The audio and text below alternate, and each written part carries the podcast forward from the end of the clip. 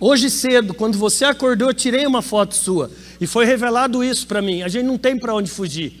Não é mais o grandão que vence o pequeno, é o veloz nas tomadas de decisões que vão vencer os mais vagarosos, os concorrentes. Vocês têm que ser camaleão no seu, no seu mercado, juntamente com seus stakeholders, todos os, os envolvidos na sua cadeia de ação. Por quê? Porque não é mais o grandão que vence o pequeno, cara é o mais astuto. Se você conhece seu cliente como ninguém, desenvolva já um serviço para ele que seu concorrente não está fazendo. O que, que você tem que seu concorrente não tem? Você consegue falar aqui na ponta da língua?